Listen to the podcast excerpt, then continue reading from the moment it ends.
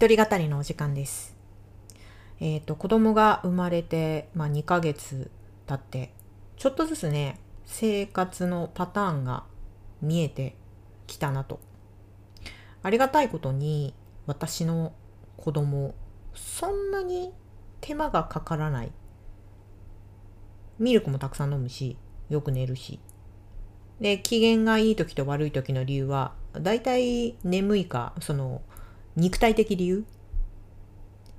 機嫌がなんだか気持ちが悪いから泣くとかということもなくて基本的にたっぷりミルクを飲ませいっぱい寝かせて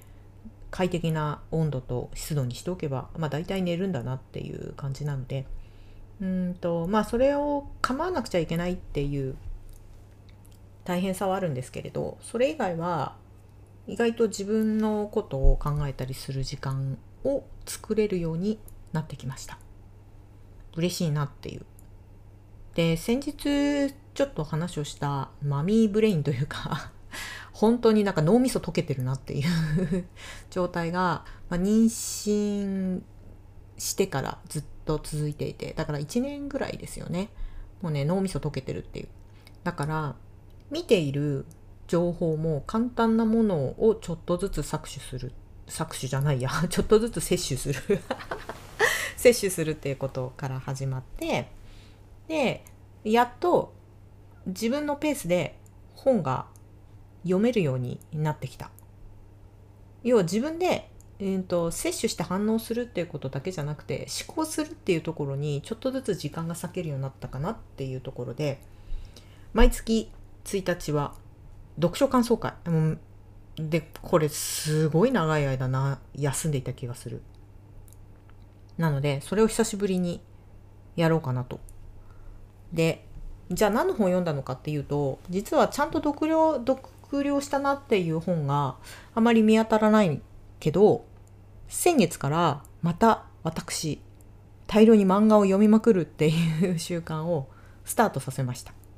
なので、先月読んだ漫画の中から面白かった本、おすすめしたい本を紹介したいなと思っていきます。世界をちょっとカラフルにするラジオ。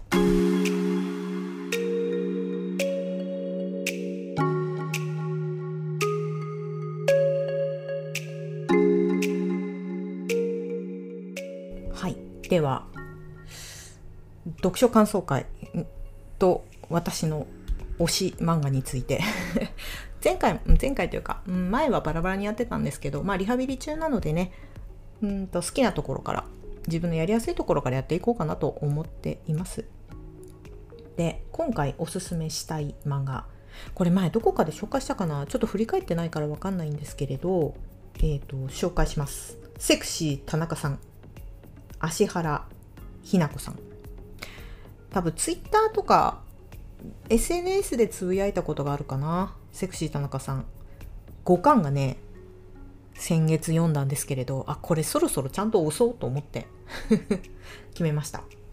で芦原ひな子さんなんですが私これ最初はセクシー田中さんタイトルに惹かれて実は買ったんですけど面白そうだから。よく考えれば私が結構好きな少女漫画を描いてると。有名なところは砂時計。これはドラマにもなりましたね。でその後の作品でつい最近まで連載してたのかな。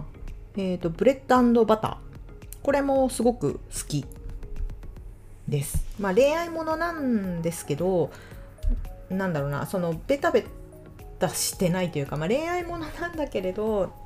なんかちゃんと自分のその感じてることとかをすごく丁寧に言語化して書いてくれてるんですよ。なのですごく好き。というか少女漫画の中でもあの続きが出たら絶対に読んでる漫画の作家さんでした。でね、このセクシー田中さん、なんどんな話のかっていうと、え、ー、と、主人公は田中さんじゃないんですよね。主人公は、えっ、ー、と、倉橋あかりちゃんっていう若い婚活中の23歳の女の子で、で、彼女は、分かりやすくモテ子なんですよ。見た目がふわふわしていて、で、仕事もまあ失礼かもしれないけれど、ちょっと中途半端にやっていて、したいのは結婚。で、じゃあどんな相手と結婚したいのかっていうと、うんと、普通の男の人と普通の結婚がしたいみたいな感じの 女の子私が言ったら言語化しろよって言いたいんですが でまあその彼女が、まあ、最初の最初の一巻の最初の方はにずっと大学時代から好きだった人がいたんですけどその彼とうんと1回だけ肉体関係を持った後になんだ、うん、その後セフレではないんだけれどまあなんか肉体関係はないけどなんかちょっと仲が深い友達みたいな感じを続けていてなんかその踏み切れない関あの関係にイライラしていたところなんですよ。で彼女の会社の中の経理部にもう分かりやすいぐらい経理部に田中さんっていうことがおっしゃっていて、えーと、主人公のあかりちゃんはこの田中さんがすごく姿勢がいい人だからきっと何かやってるんだろうなと思って密かに観察していた。で田中さん経理部でめちゃめちゃ仕事できるもう AI と言われているで見た目は正直言うと全然綺麗ではないで何考えてるかないしすごく地味そうで、プライベート何してるかわからないし、まあ、会社の中ではおつぼね様って言われてるっていう、まあ、テンプレの40歳の女性。で、主人公のあかりちゃんがたまたま入ったベリーダンスのお店の中で、この田中さんがベリーダンサーとして活躍している姿を見つけたところから、この話はスタートしていく。で、このね、もう女子ならあのすごくこのあかりちゃんの気持ちがわかるなんだか毎日つまらないなんだか自分の人生どうしたらいいのかわからない。っていう感じなんですよ。仕事もまあまあだしまあ合コンに行ったらそこそこ持っててまあなんだろうなそこそこ楽しいけどこの人生このままでいいのかなっていうふうに考えることって多分1回ぐらいはあるんじゃないかなっていう。もうまさにね分かりやすいぐらいゆるふわ系のこの主人公なんですが田中さんが、まあ、要は経理部の AI のはっきり言うと、まあ、あんまりうだつが上がらない方な中堅正社員の女性がプライベートではものすごくエロい格好をしてるベリーダンサーをやってるっていう。なんで彼女がそんなことをやったのかっていうことで、このあかりちゃんはもう一気に田中さんのファンになるんですね。で、田中さんは自分がそういうことをやってるの絶対に会社に言わないでほしいっていう、言うんだけど、言ってて、もう二度とお店に来ないでねって言うんだけど、あかりちゃんはお店にやってくるようになるんですよ。で、田中さんとの交流がはかあの始まっていくんですが、この田中さんが本当に素敵で魅力的なんですよね。えっ、ー、と、彼女は自分が美しくもないし、で、過去に恋愛もしたことないし、結婚するつもりもないし、子供も産むつもりもない。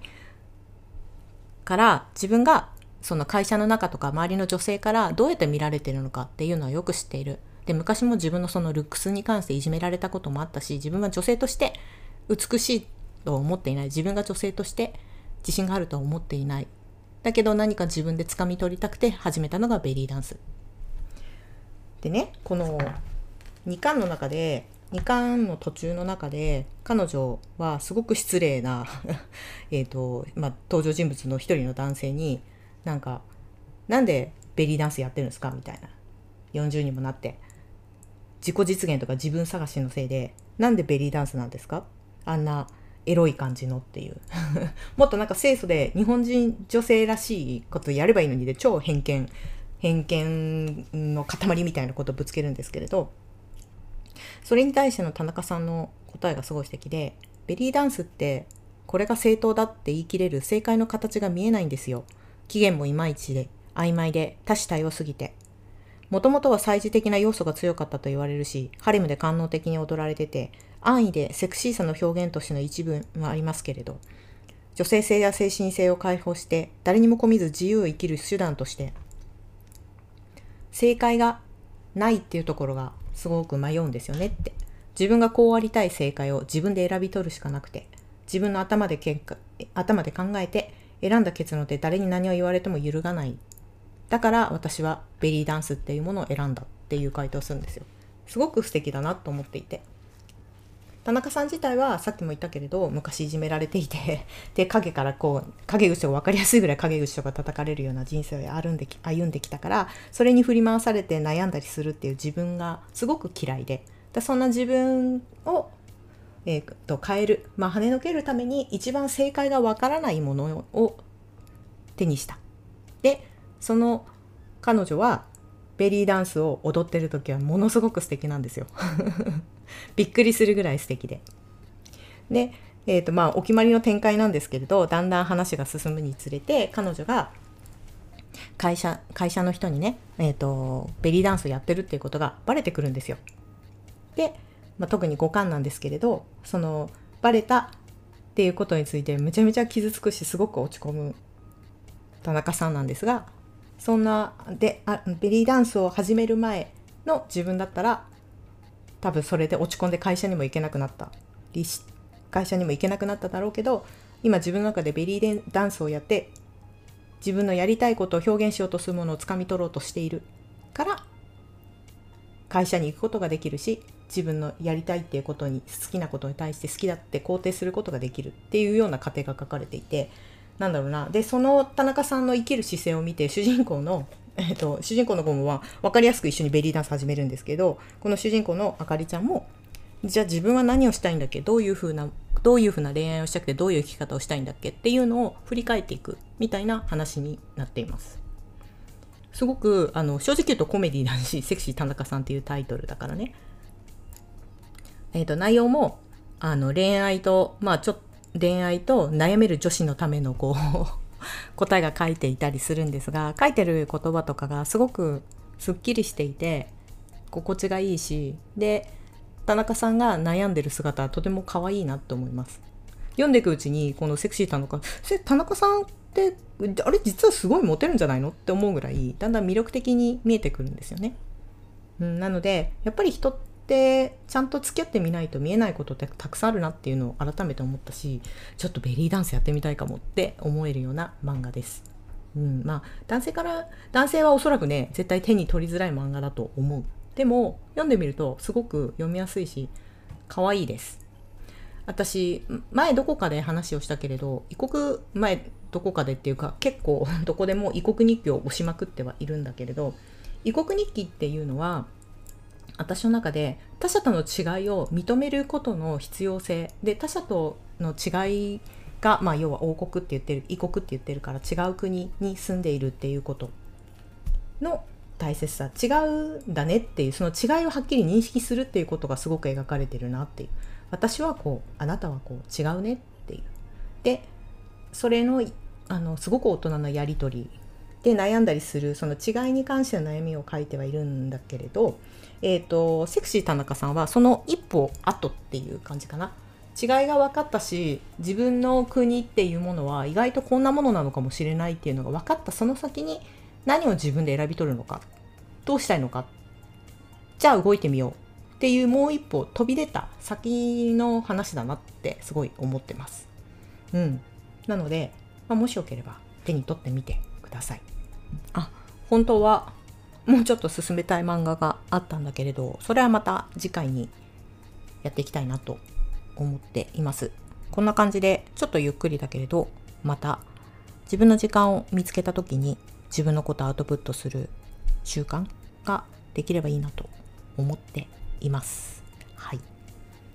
ではまた次回。お相手は沙織でした。